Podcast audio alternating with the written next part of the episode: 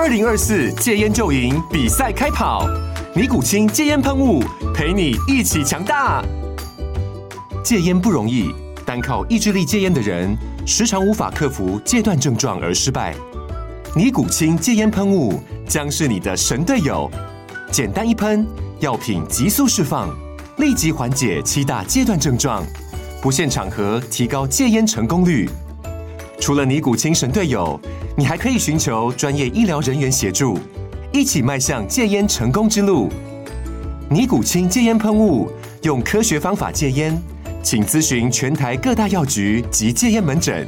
本广告由尼古清戒烟喷雾、卫部药书字第零二七八三五号提供。嘉安嘉护股份有限公司，台北市中山区民生东路三段二号十楼，北市卫药广字第一一三零三零一九零号。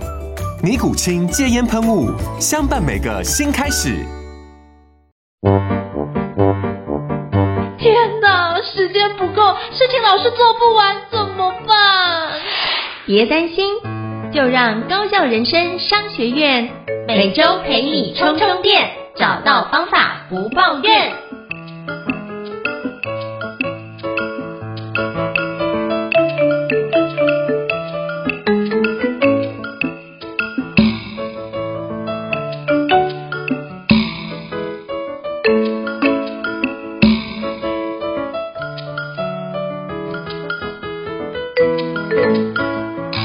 Hello，易老师，请问一下，我们将聊什么样的主题呢？今天呢，想跟胤丞老师来聊一个算是在时间管理、提升生产力的领域当中非常知名的一个技巧。我相信很多朋友用过，那只是到底在不同的人身上到底有没有效？那我觉得这个好像还是有很多的讨论。那就是非常知名的番茄钟工作法。啊，番茄钟工作法呢，它甚至还有一本这个专门的书籍，它是由一位叫做弗朗西斯科。西里洛的这个人，他在一九八零年代发明的一个这个方法。他说，呃，我们可以为自己设定一个他称呼为番茄钟的时间区段。那为什么要叫做番茄钟呢？是因为那个年代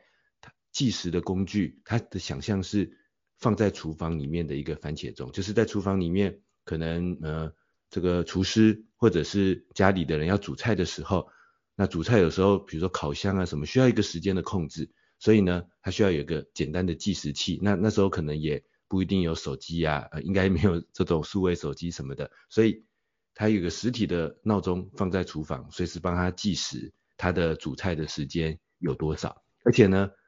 好像那时候的这样子的计时器常常做成一个番茄这样的形形状，因为它可能用在厨房嘛，所以他把这个时钟也做成一个像是蔬果这样的。这个形状，其实我自己之前有买过在厨房专用的番茄钟，不过到了我这个年代，它就是一个磁铁，就是它是一个小小的磁铁，然后就可以吸在你的这个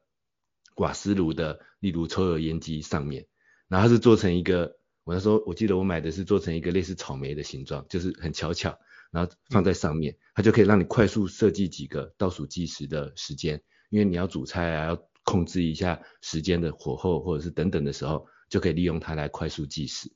那所以他因为这样的关系，他就把这个方法取名叫番茄钟工作法，就是你利用一个倒数计时器，然后呢，帮自己设定自己的时间的工作区段。它的目的其实是让我们能够在短时间里面保持专注，然后呢，有节奏的进行休息。他觉得这样子我们可以维持一个更有效的专注，而且是长期专注的这个效率。那他设定的，他建议的设定时间是这样，就是。每一个番茄钟，它的长度是二十五分钟。那当我计时二十五分钟状态底下，我就在这二十五分钟里面，我只能专注做我眼前要做的那件事情，不可以分心，不可以去做其他的事情。但是等到二十五分钟的时候，这个计时器就会响起来。那这时候就是我们的休息时间。那第一次会有一个五分钟的休息时段，这时候他就会建议你站起来走一走，放空一下，让脑袋稍微做一个转换。然后呢，五分钟之后。闹钟又会再响起，那你又再回到你的工作桌前面，继续进行下一个二十五分钟的休息，然后这样循环两三次之后，他会建议你进行一个十五分钟或三十分钟的更长时间的休息，也就是有节奏的专注，那也不用专注太久，因为在这样的理论底下，他可能觉得人最有效的专注时间可能没办法维持得很久，所以呢，二十五分钟就当做你一个最专注的时间，然后但是你也会有一个休息时间五分钟，然后让自己脑袋放空一下，这时候脑袋重新恢复活力，你的专注力重新又回来了，再进行一次二十五分钟的专注时间。那透过这样的节奏，他觉得我们人更容易进入专注的状态。我自己第一次使用番茄钟的工作法，其实是在学生的时代。那那时候是为了，记得是为了准备研究所的考试。然后那时候在宿舍里面，那在宿舍里面就会有很多室友啊，他们会在平在旁边打电动啊，在旁边做什么其他的事情啊。那我很希望自己能够。专注在做一件事情，可是确实很容易分心，因为你可能会想要去跟朋友聊个天啊，那时候还应该说还庆幸那时候没有 Facebook 啊什么等等的，不过那时候也有像是这个呃 PTT 啊什么这样子的 BBS 的社群，就是你还是会想要偶尔分心一下，那所以那时候我就哎发现了番茄钟工作法的这个方法，我就实际的试试看，帮自己设定一个闹钟，然后告诉自己说，好，现在开始的二十五分钟，我要开始来看。可能要准备的考试的两页、三页的这个内容，我这边二十五分钟要专注在这件事情上面。然后呢，但是每二十五分钟我会有一个五分钟到十分钟的休息时间，我可以在这五分钟、十分钟的休息时间去跟看看室友打电动的进度打到哪里啊，跟他们聊天哈拉一下，或者去上 BBS 这个闲晃一下。但是也会有一个五分钟、十分钟的提醒，告诉我要回来了，又是下一个二十五分钟专注准备的状态。那我觉得在那时候准单纯准备考试的这种单纯的，我觉得那个比起一般的工作状态，算是一个比较单纯的情境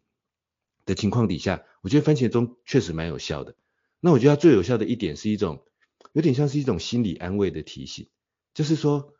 我在这二十五分钟专注在准备考要念书的时候，心里会有很多焦虑，比如说，哎呀，好想去玩一下，好想去跟朋友哈拉一下，好想去看一下 BBS 啊。就是那个年代的 BBS，然后，但是这时候会有个脑袋的讯息告诉你，没有关系，在二十分钟啊，在十分钟，在五分钟就好了，休息时间快要到了，那时候你就可以去做那些事情。那现在这个二十五分钟也没有很长啊，才二十五分钟而已，你就先专注把你现在该看的这两页、这三页，好好的把它记下来，好好的把它学会。然后呢，另外一个心理提醒就是说，哎。这个休息的时间啊，跑去聊天了，跑去这个上网乱逛一下，哎，可是也有一个闹钟的提醒，告诉自己该回来了。那当该回来的时候，当然一定不想回来嘛。可是就想说，哎，没关系啊，就是在二十五分钟嘛。那我又会有五分钟、十分钟的休息时间了。我觉得那时候就就有最最大的效果，其实是这种心理安慰的效果，就是说，如果是说啊，我现在马上连着看一个小时、两个小时的书，我觉得我应该会很容易分心。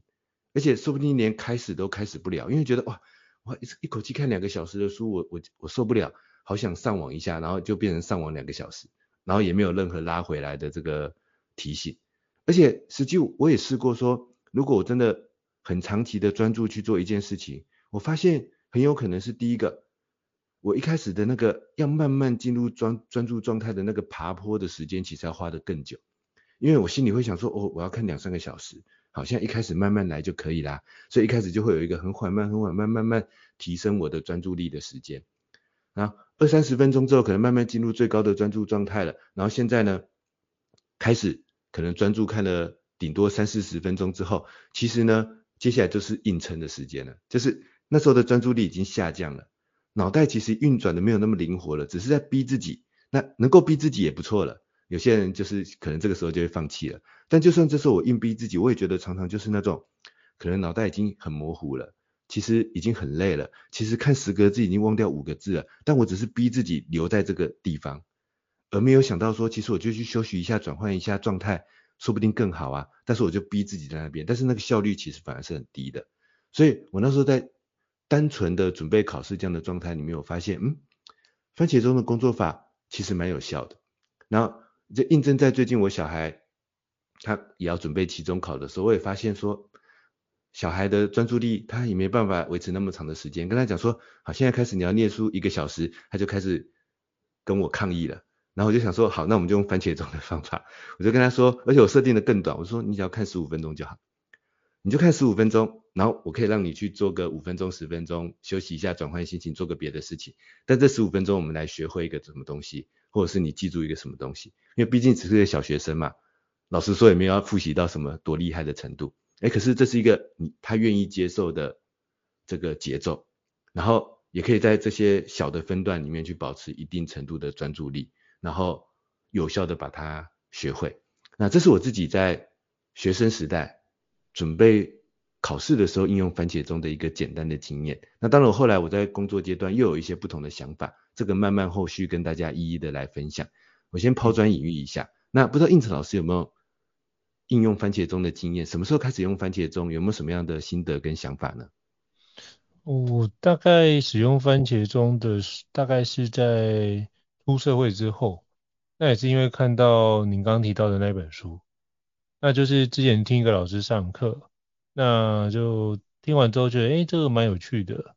那后来去找了书来看。那刚开始我很好奇一件事，为什么是二十五分钟？为什么不是十五分钟？或是为什么不是更长的时间？那我觉得这是他那时候是说书里面是说，因为他的番茄钟最长就是只有二十五分钟，所以我不知道是不是因为煮番茄的时间煮太久也会烂掉。所以我觉得他在二十五分钟设定的是一个蛮有趣的概念，反正就是做二十五分钟休息五分钟，做二十五分钟休息五分钟，再做二十五分钟，再有一个长休息的一个状态。那我自己在使用的过程当中，嗯，我刚开始我照着那个番茄钟的做法在做，可是我发觉当我自己如果是进入了心流状态的时候，我反而觉得那个休息时间会对我来说是有一个干扰，对，所以我觉得这要看，我后来就理解一件事，如果我现在是心浮气躁的状态。我就会开始做番茄钟，可是如果我觉得我今天状态超好，我就会直接设定说，好，我要做，比如说三个番茄钟的时间，但是我中间不要中断，我会把那中断时间直接当做是零点五个番茄钟加上去去做这件事。可是我觉得，就是当下我知道我的状态是很好的状态，我就会这样子做，然后我再做一个长休息。或者是那个长休息的过程当中，我直接转换去做另外一件事，对我来说也是一种休息的状态。所以我觉得，嗯，并不一定全部都是照番茄钟的做法，但是我觉得那个基本的原则是是没有问题的。那就是比如说做一段时间，然后让自己注意力转换一下，那基本上转换注意力，你就会重新对我来说就是一种调整嘛。那我觉得只要有调整，都是都是去做那些我可能比较不需要用太多专注力的事情。那我觉得它就可以是一个很好的交错的搭配。那我自己会在后期的时候会觉得那个短休息，我想要把握那个短休息，所以我就会看能不能是比较缩减一下那个短休息的时间。那我就会先评估一下我自己精神状态好不好。如果不好的话，会很容易心浮气躁。那我还是回到就是每二十五分钟休息五分钟的节奏。那我觉得那个框架进入那个节奏比较像是说。我自己现在乱糟糟的，那我透过这样的一个框架，帮助我开始拉回正轨。所以我反而是用番茄工作法帮我拉回正轨这件事情。那如果拉回正轨，那基本上是低于表现，你要拉回正轨。可是如果你是在正轨的表现，或是高于正轨的表现的话，我反而觉得番茄工作法不一定要每次用。所以我自己使用起来的角度反而会是这样。很多伙伴就问我说，那到底我使用跟不使用，怎么去判断？我觉得除了第一个部分是我的体力好不好之外，我觉得第二个很重要的议题应该是我这件事情的 deadline 是什么时候，我觉得也很关键。因为如果我的 deadline 就是等一下，如果我在四个小时要交这份内容，我当然是全力以赴把这件事情搞定了，怎么还有时间去休息呢？当然是连休息时间都在想这件事情嘛。所以我觉得那个是你 deadline 这件事到底压在什么时候，我觉得也有极大的关联性。那如果 deadline 压得很近，我觉得我。很难继续使用番茄工作法这样，比如说每工作二十五分钟休息五分钟，我觉得我自己还是会在那个工作状态里面。那我想说，那我干脆把握这时间，赶快一鼓作气把它做完好了。比如说前些日子我在改一份英文简报，那那个很赶，大概三天就要，从零开始要三天就要，那就要帮客户要重新设计里面的内容跟框架，包括里面的内文就要全部做调整跟设定。那我就想说，我想要一鼓作气把这件事完成，不然我会觉得内心挂着一件事情，也很难专注在其他的事情上面。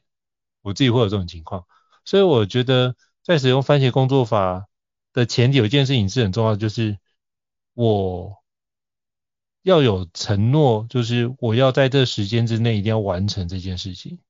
然后我很清楚，我能在这个过程当中，我可以做到什么程度。以第三个，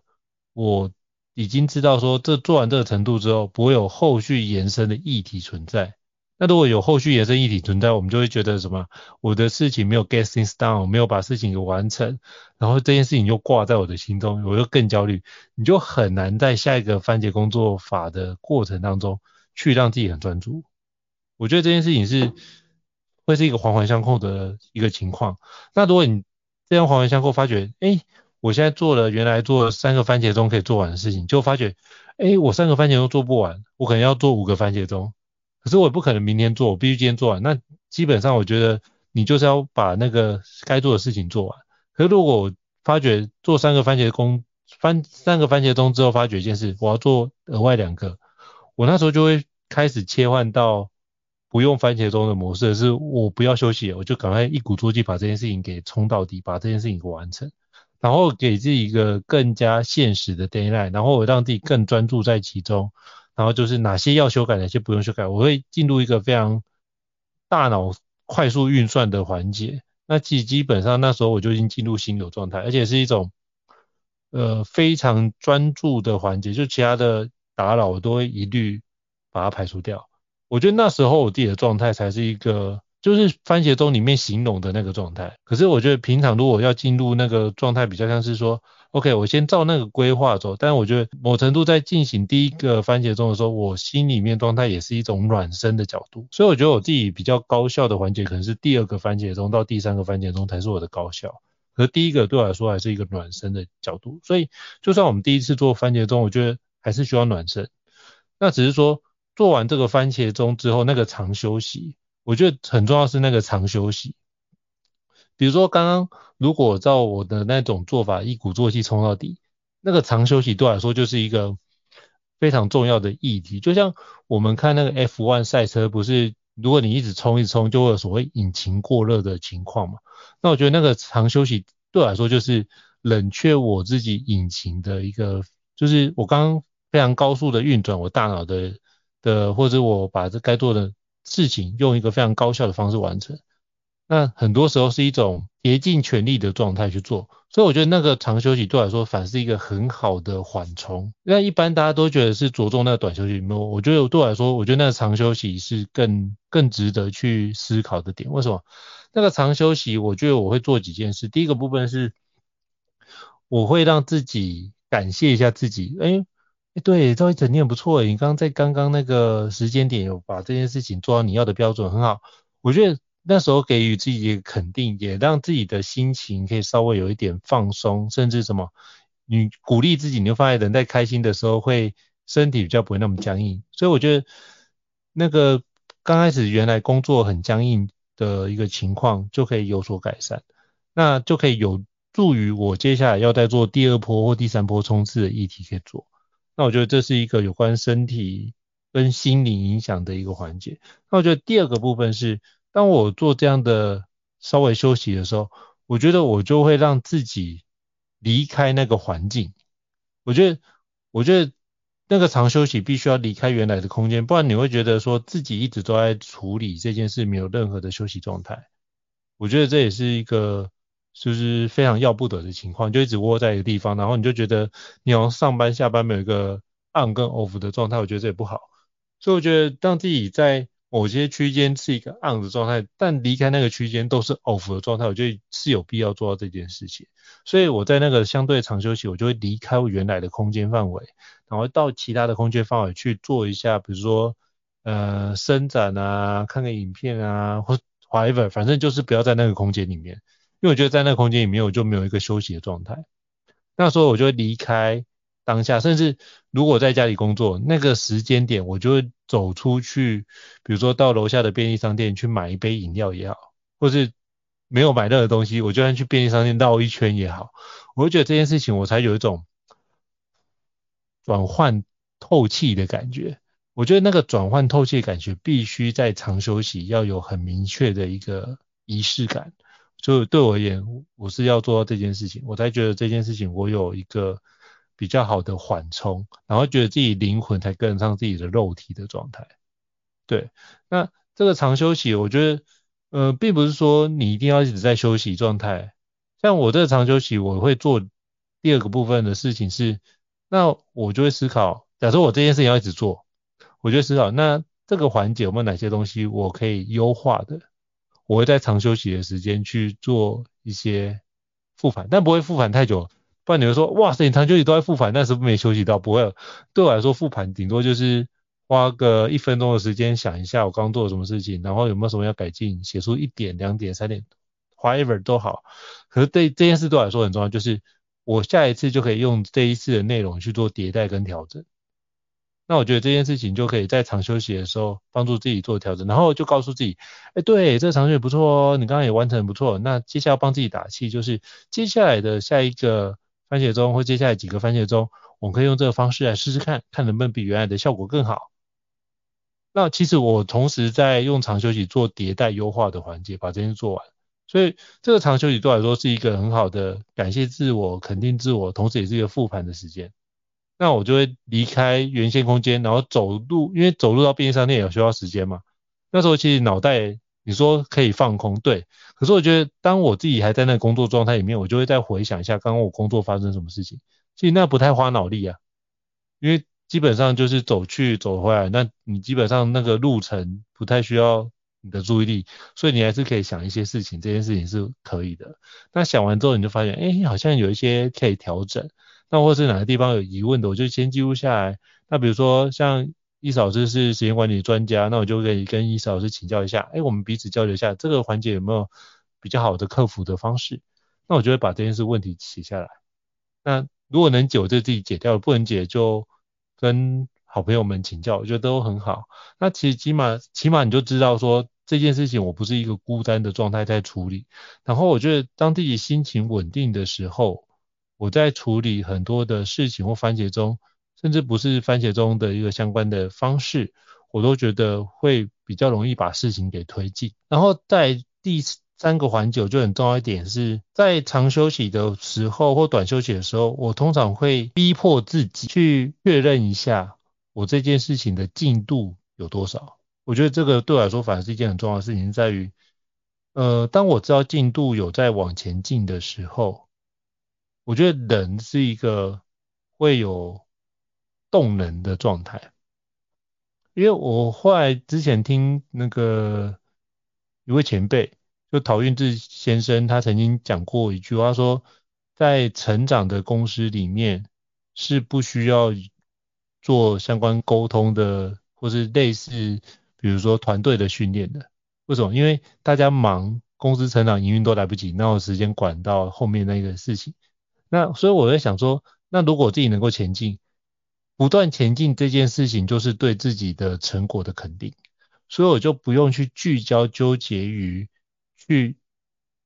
太过于纠结于自己低落的心情，因为基本上你有在前进，心情比较不容易低落。什么时间容易低落？当你事情卡关没有进度的时候，才会让你心情低落。所以我觉得这件事情应该是说，当你确认自己都有在前进。那这种心情是一种兴奋的状态，是一种愉悦的状态，所以它就会形成一个正向循环，就像原子习惯里面所提到的，我们透过一个相关的一个提示，然后还有有渴望，然后我们开始行动，到最后怎么样？它会有回馈给我们。当我们已经知道这件事情有回馈，也知道是一个正向的回馈的时候，其实它已经给我奖赏了。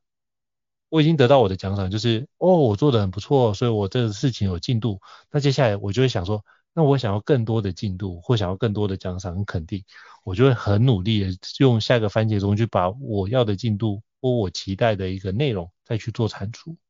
那如果这样产出的时候，我不用去纠结于我心情有没有低落，不用，因为一定也不用纠结有没有用番茄钟，因为当我的心情或我的状态是好的。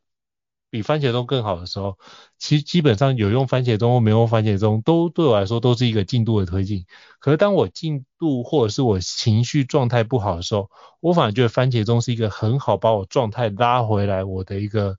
日常水准的一个非常重要的工具。然后我再透过那个状态让我自己进入心流，然后进入心流的时候，我就忘记番茄钟这件事情的存在。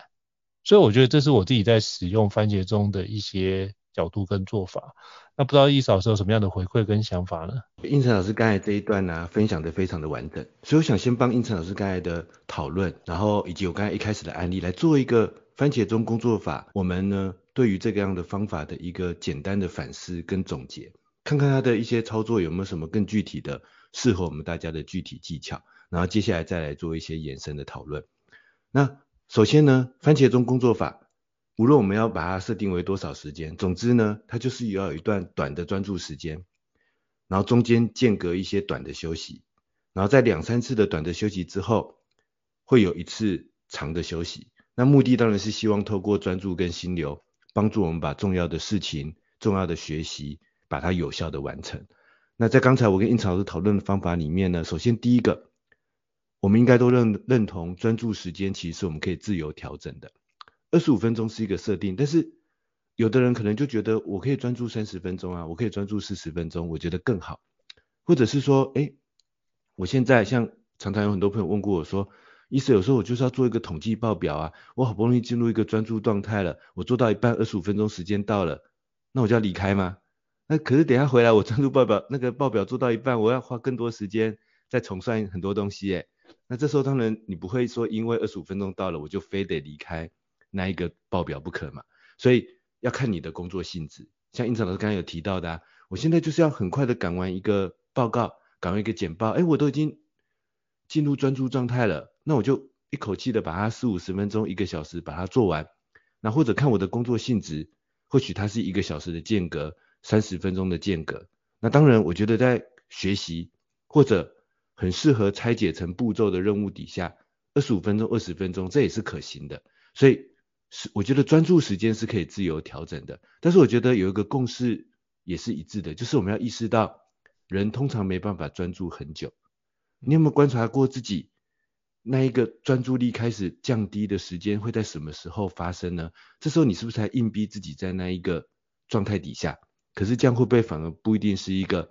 好的状态呢？说不定你去做一个短休息，喘口气再回来，对你来讲才会更容易保持那个更有效的专注心流的状态。我们的目的是要在最有产值的精力的情况底下去做出最有产值的事情，而不是硬盯在那边去做没有产值的事情。所以重点就是我们需要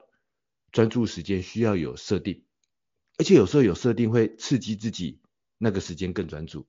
因为我就是希望三十分钟可以完成，我就是希望一个小时可以完成，那你会在那段时间更专注，所以帮自己主动设定一个专注时间的限制，但是那个限制时间是二十五分钟还是一个小时，我觉得应该都是可以自由调整的。那因此我刚才讲到一个很重要的一点。就是更关键的是在短休息、长休息要做什么。首先呢，我觉得短休息绝对不可以去看邮件跟社群。可是早期我自己曾经误以为是这样，就像我刚才一开始分享，我我那时候也误以为是这样嘛。可是那时候因为只是准备考试，很容易把自己拉回来。然后而且那时候还没有所谓的 iPhone 这种智慧型的手机跟 Facebook，所以很容易拉回来。可是现在我觉得不是，在现在这个时代啊，短休息。不是不能拿来看邮件，也不能拿来看社群，因为那个一看就是不是五分钟，那一看绝对是十几分钟、三十分钟以上的时间就不见了。所以在现在这个时代啊，那个专注时间之中的短休息，我觉得就是真的是你就是喘口气、喝杯水、站起来稍微走一圈，让自己刚才已经有点下降的专注力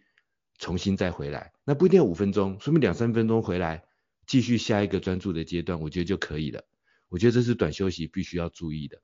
绝对不是那个时候跑去做一个我一开始举的那个例子，就是说跑去看一个什么那个休闲的东西。这是我后来进入职场之后的一个体悟。然后，但是长休息，我觉得应成老师刚才总结的非常好，就是我们也不可能一整天都在专注，然后短休息这样的间隔嘛，中间确实需要一个长休息来做一个更大程度的转换。所以胤丞老师刚才总结的几个长休息的重点，我觉得都很棒，所以我就帮大家总结一下，然后我自己补充一点就好。第一个，胤丞老师有提到长休息，你第一个可以做的是肯定自己，然后后来胤丞老师有再分享到，你可以确认进度。我自己就觉得这两件就是同一件事情，就是我刚才的专注时间，在两三次的番茄钟底下或一次的番茄钟底下，我完成了一个重要的任务。那这个当下我就去确认一下的进度，比如说把自己的待办清单上面打个勾。把行事历上那一件事情设定为完成，然后或者是确认一下说，哎，我的进度完成了，我把它交付出去了，啊，甚至把邮件送出，交付的成果送出，我觉得这个就是你就可以一口气把它做完，就是在这个长休息的过程中做出完成，然后交付你的成果的这个动作，肯定自己，然后确认进度，或者稍微调一下接下来的进度，但是告诉自己说，哎，现在我的进度已经好不容易透过番茄钟完成了，带来一定程度的成就感。然后呢，长休息另外一个可以做的就是离开环境。或者是建立一个转换的仪式，我觉得胤丞老师刚才这段的分享，我觉得是很棒的这个启发，就是在这个时间点呢、啊，最好不是还留在办公室或者办公桌前面。当然，真正的职场工作者，你现在不可能离开办公室啊，说到底，但是你可以稍微离开一下你的办公桌，去做一个转换。你可以离开一下你的环境，然后走一圈也好，然后或者去跟茶水间跟同事稍微交流一下也可以。然后或者给自己一个转换的仪式，或者到了午餐时间，你去吃个这个丰盛的午餐，犒赏一下自己。要离开现在当下的环境，有一个转换的仪式，这样才有长休息的效果，而不是说啊，我现在长休息了，然后我继续坐在我的刚才工作的电脑前面，然后开始打开社群，然后开始上网乱逛或者做些什么，这样子你等一下下一个阶段要做的专注时间，你可能没有任何的精力，而且没有任何的专注力。会回到我们的身上，所以我觉得刚才印草这个提醒很棒。我们要离开那个当下的环境，做一个转换的仪式。但是啊，离开环境做一个转换仪式，其实也不一定就是说完全的放空或完全的休息。因为当我离开环境的时候，我脑中就开始蹦出一些新的想法。那胤丞老师刚才说到，我们可以来这个当下做一些复盘啊，就是诶，刚才的工作有什么做得好的地方，有没有什么做得好的不不好的地方？有没有蹦出什么新的想法？这时候顺便可以做一点简单的复盘的笔记。那下次再做类似的工作，或者要做下个阶段的工作衔接的时候，你会变得更顺畅。像我们前几个单元有提到一种代办清单的方法，叫做间歇性的日记。那你或许就可以在这个阶段去写一下前面你完成的这个任务的一些间歇性的日记，作为起承转合的一个衔接。但是你这时候是一个放松的心情，因为你不是在做那件工作。你是在做一个简单的复盘，告诉自己之前完成了什么成果，那接下来可以做什么？可能是抱着一个一个相对愉悦，然后有成果的心情去做往下的推进。那或者我自己有一个补充，就是我多年前，甚至我自己现在有时候会运用一个方法，叫做莫法特休息法。那这有一个传说故事啊，没有，应该是个真实故事，不过我觉得它带着一点传说的意味，就是有一个人叫做莫法特，他是。英文圣经的翻译者，然后他在翻译英文圣经的过程当中，这是一个非常劳苦的工作，因为你要翻译嘛，要校对，然后这有很多细节琐碎的工作要做。那莫法特呢，他就在他的书房里面摆了三个书桌，第一个书桌用来翻译圣经，第二个书桌用来写他学校里面要写的一个论文，就是他这个教授，然后第三个书桌来写一个他兴趣上面想写的一本小说。他就准备了三个书桌，然后先投专心投入在英文圣经的翻译工作上。那或许几个专注时间之后，或者几个番茄钟之后，他累了，这时候就是需要一个长时间的休息。但是因为你看，他同时要做三种事情嘛，他又想要翻译英文圣经，又想要写论文，又想要写小说。我相信很多人就是人生有很多不同的目标，于是他这时候把换个目标当做他的长休息，就是说，哎。我现在翻译英文新圣经，都做那些校对的工作，眼睛都快花掉了，很累。那下个休息时间来写个小说好了，把脑袋转换成那种创意啊，写些有趣的故事的这个脑袋。那他他觉得对他来讲是一种休息。然后呢，哎，小说写累了，没有灵感了，哎，来换成论述工作的脑袋，就是写论文，来做一些方法论的思考啊，然后做一些方法论的论述啊。哎，写写写，或许累了。没有论述的想法了，哎，再回来做这种一字一句的校对的这种紧密的琐碎的工作。那他把这三个书桌摆在那边，第二种工作就是第一种工作的长休息，那第三种工作就是第二种工作的长休息。那莫法特休息法就是有时候你需要的不一定是身体的休息啊，但是我要强调，有时候我们真的需要身体的休息，但是有时候不一定，有时候是我的脑袋在前面那种模式里面累了。就可能我在前面那种模式两三个专注时间一个多小时了，我已经不能再做这么精密的校对工作了。好，那我来写个有趣的文章吧，脑袋变成一个创意的模式。那我觉得这也是可以当做一种你的长休息。那在这样的长休息里面，我们也会有一些收获。那不一定要说很认真的工作啊，但是它可能也是某种有趣的心流，就是我写个有趣的故事啊，或者是我来写一下今天的日记啊，我觉得或许也都是长休息你值得去做的一些这个工作。那我觉得，所以番茄钟工作法，我觉得在技巧上面，第一个专注时间，我们当然可以自由调整，看我们工作的形态。然后第二个短休息要做什么？那要做什么？喘口气最重要。那千万不要看社群跟邮件，你绝对会超过那个短休息的时间。然后长休息该做什么？肯定自己，确认一下进度，离开环境，给自己一个转换仪式，复盘一下刚才的工作，或者学学莫法特休息法，你可以切换到另外一种，有一定有很大的距离，有很大的翻转。啊，刚才用论述的脑袋，现在用创意的脑袋。刚才做比较严肃的事情，现在做比较有趣的事情。啊，刚才在照顾工作上的事情，现在关注一下自己的家庭，关注一下自己生活的兴趣，没有什么不可以。但是你转换一下你的心情，那让你的长休息更有效果。这是我觉得长休息值得做的这个事情。好，那这边我就想要延迟延伸一下，就是那这样子番茄钟工作法会适合什么样的人呢？刚才应成老师也有一些分享。就是第一个，就是我们需要专注，或者我们变得不专注的时候，或者心情感觉很焦虑的时候，我自己也非常认同这一点。我也是属于那种偶尔用一下番茄钟工作法的人。比如说有一段时间我可能很焦虑，那时候很容易不专注啊，我可能连续一个礼拜每天都用番茄钟工作法来记录，来这个追踪我的专注力，然后帮我推进时间的管理。但是，一旦我觉得我慢慢进入那个状态了，我就不一定会用了，因为假设我就已经很专注了，我天然就今天就很想做这件事情了，我还要刻意花时间去打开一番茄钟，那我觉得就多此一举，就没必要。但是呢，人不可能永远在那种很专注或者非常高效率的状态。那这是我们知道有这个工具，所以一旦我变得不专注了，我变得很焦虑的时候，别忘了有番茄钟这个工作法，它可以帮我们来做一个有有趣的提醒，有效的提醒。我之前看过一篇论文，他说他研究。如何提升专注力？然后研究那些射箭的运动选手，然后就分成两两个两组来做实验。第一组呢，就是说你你不要管你的目标，你不要看那个前面的箭靶，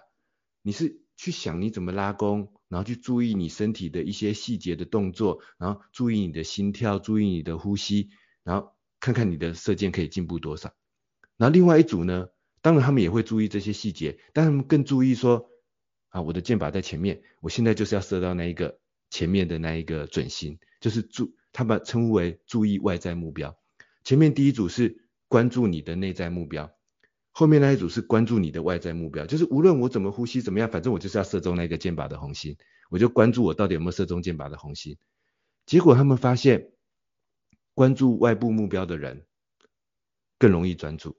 而且进步的更快。这跟我们一般的尝试有点反转，我们会觉得以为好像是我应该内在提升自己的专注力才对啊。那其实专注力当然是要内在提升，但是人需要一个外部目标的引导。我觉得他这个研究要告诉我们是这件事情。那番茄钟就是一个外部目标，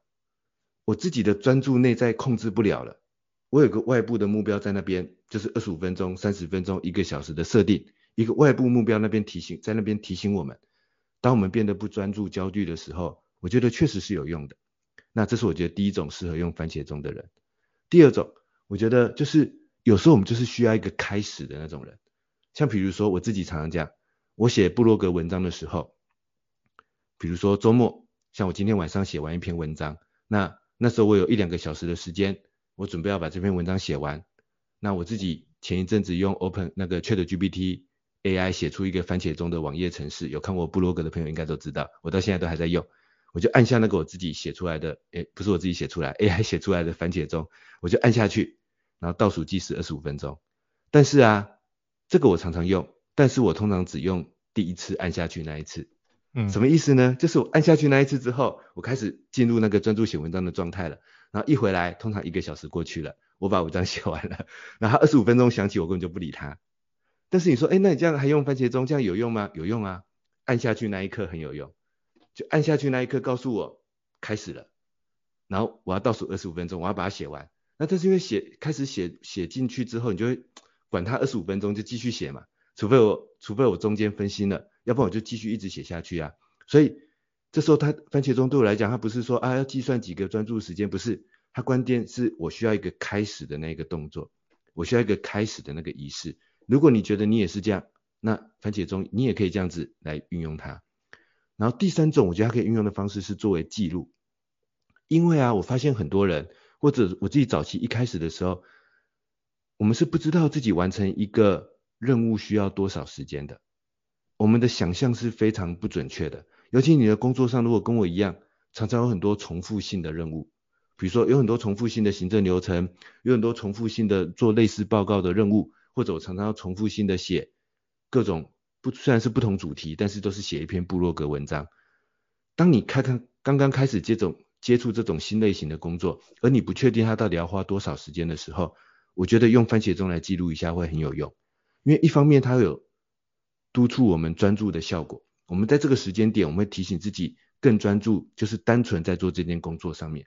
而不会说啊做了一分钟，然后就跑去做另外一件事情，然后又回来再做两三分钟，那这样东绕西绕，最后你也不知道做这件事情要花多少时间嘛。所以番茄钟提醒我们说，二十五分钟，或者你设定三十分钟，我先专注做这个任务啊，做不完，再下一个番茄钟把它做完。但是最后你就会算出说啊，它结果是需要三个番茄钟。那这三个番茄钟还有可能是分段完成的，就是有可能有一个番茄钟在早上做，有一个番茄钟在中午做，有一个番茄钟在傍晚做。但是很多番茄钟的工具都可以帮你追踪那个任务到底被你累积了多少个番茄钟。那我觉得这时候它是作为一个记录的工具，它就会慢慢的让你意识到，哦，做这个任务通常需要三个番茄钟，意思就是假设你的番茄钟设定为二十五分钟，意思就是它大概需要一个多小时。那以后你掌握这个任务的节奏跟时间就会更准确。那时间管理的基础，我觉得第一步是我先知道我做事情要花多少时间，我才有办法去做有效的时间管理。那这时候番茄钟你可以当做一个有效的记录的工具。这是我觉得番茄钟三个适合大家来应用的时刻，或者这三种需求的人，你适合用番茄钟来做一个记录。这是我的一个简单的补充。哎，也不简单，也讲了一大段。那不知道应成老师有没有什么想要补充跟分享的地方？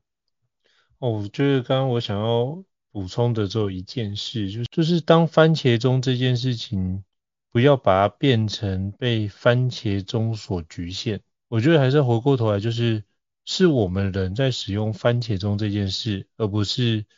我们被番茄钟所奴役。我觉得这很重要。所以，包含像我自己在用的用法，我刚刚听伊斯老师的用法，其实基本上。我们刚开始会用番茄钟是让自己进入那个心流状态，我觉得这很重要。而且我觉得刚开始用番茄钟会有一个环节是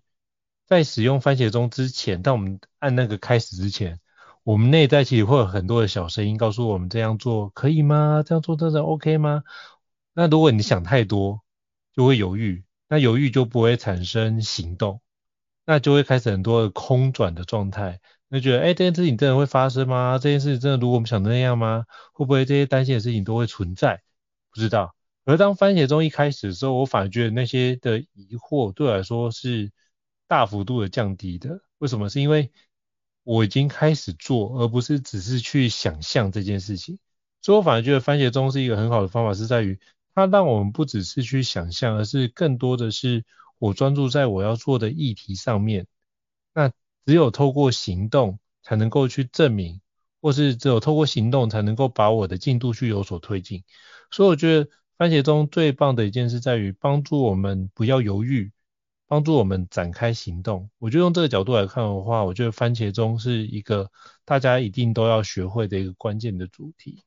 那第二个部分是，当如果你已经用番茄钟用到一段的话，到最后你就可以怎么样？手中无剑，心中有剑的状态，就是虽然说你只按了一次番茄钟，可是你已经启动了你自己的一个工作流程模式。所以按番茄钟那个按键反而是一个仪式感，就是我告诉我自己，我准备好要进入心流状态，我准备好要进入工作状态，这件事情是一个非常重要的重点。这是我想要补充的几个环节。那再就是前面刚刚。伊斯老师有提到，就是某位专家学者是不是把 A 工作做完之后做 B 工作，这对来说是一个转换嘛？那我觉得我们这边并不是鼓励大家要把长休息直接做别的事情，并不是要一个工作狂的状态。像我自己也会这样用，可我发觉一件事，当我自己在长休息的时候去做别的事，然后我忽然发觉，我内心会浮现一个小声音，告诉自己说：“哦，赵英成，你够了哦，不要再这样子，真的要好好休息哦。”我觉得到那个时间点，我就在那个长休息，我就会真的停下来。做一个长休息，因为我觉得那时候我是真的需要休息，我内心已经开始呼喊这件事情，所以我觉得在那时候你就不要去强迫自己说啊，对，我刚才这个东西还没做完，赶快再拼一下。我觉得在如果用这种角度做，你会发觉，呃，那个那条线过去过头了，反而会对自己产生一种伤害。所以我觉得这时候反而要很敏感的去倾听自己内在声音，是哪些东西有完成。哪些东西还没？那我觉得这都是一个非常棒的一个思辨角度。那如果真的累了，那也不用像刚刚那位专家一样，就是 A 做完做 B 专做 C 专，我觉得也不一定这样。那我觉得是回到自己的身上来去做一些调整，或许是一个蛮好的做法。这样，我是觉得就这几点跟大家做一下 echo 跟补充。我觉得最重要的就是在这个转换过程中，其实是一种工作、兴趣、生活的转换。我自己真实的经验是这样的，就是说，可能工作上它是一些产品的专案，那我的兴趣上，比如说写电脑文物这个部落格，我其实真的是写兴趣的，因为你看我写了这么多年，我的文章里面也没有那种业配的文章，就对我来讲，它就是一个完全放空、放飞自我。然后有人问我说，哎，你写这个文章，你不会去想说这个读者到底谁要看啊？然后去关注他的点击率什么的？我就说我我没差，我就是喜欢写开心，我觉得这样我最好。那它对我来讲是一种，我就是喜欢分享的兴趣休闲。那但是有时候可能是我会利用这个时间，比如说打开 ChatGPT，但不是工作，是比如说来这个帮小孩设计一个有趣的这个学习练习单啊。小孩可能不一定觉得有趣啦，那我自己觉得有趣，就是说呃想说，哎，那这周末可以跟他一起做什么准备跟复习。当然也有可能是说去安排一个接下来的旅行，例如这样，就是说。我们可以利用这些转换的时间，把工作、生活，然后你的兴趣，然后都做出一些有效的推进，这也是你可以利用的方式。那我自己觉得，胤丞老师刚才有一段分享，我也很赞同，就是，呃，其实啊，番茄钟它是个工具，它对我们来讲，在很多的时候会有用。那最后慢慢的，我们用到了变成一个习惯的时候，其实它真正的目的是要养成我们一个自然专注的。一个习惯。那除了应成老师刚才提到的，就是说，嗯，我们开始有一种方法让自己进入那个专注的模式。那我自己觉得，我运用番茄钟这么久，我还有另外一个收获，就是帮助我去掌控那些短的零碎时间。因为番茄钟用了用了一段时间，你就会发现说，嗯，其实有些事情真的是可以分段完成的。它不一定像我们一开始觉得的一样，它一定非得我要三四个小时一鼓作气才能做完。有些事情是，但我觉得绝大多数情，绝大多数事情还真的不是这样。那番茄钟的练习会让我意识到说，其实有二十分钟就够了，它足够我推进一个专注时间，完成一个有效的专注成果。所以这时候当，比如说会议前的二十分钟，我搭个捷运的二十分钟，对我来讲，我可以利用来做出一个简报的大纲。对我来讲，我可以来写出一小段我的想要写的部落格文章当中的大纲。去把我的这些零碎时间做一个充分的这个利用，或者说，诶，我来看一个我喜我最近想看的一个书的一小段，那这些时间我不会觉得啊，只有二十分钟，这个不够，那个不够，不会。番茄钟的练习会让我意识到说，短时间可以完成很多事情。那我觉得这也是我自己运用这个工具一段时间之后，它带给我的一个心态上面、心理层面的一个影响，跟大家做一个补充。好，非常感谢，就是伊斯老师这么精彩的一个总结哦。那如果各位听众觉得高教人商学院不错的话，也欢迎在 Apple Podcast 平台上面给我们五星按赞哦。你的支持对我们来说是一个很大的鼓励跟肯定。那如果还想要听相关的一个主题，也欢迎 email 或许让我们知道，我跟伊斯老师会陆续安排时间来跟各位听众做分享。再次感谢伊斯老师，谢谢。那我们下次见，拜拜。大家下次再见，拜拜。高校人生商学院掌握人生选择权。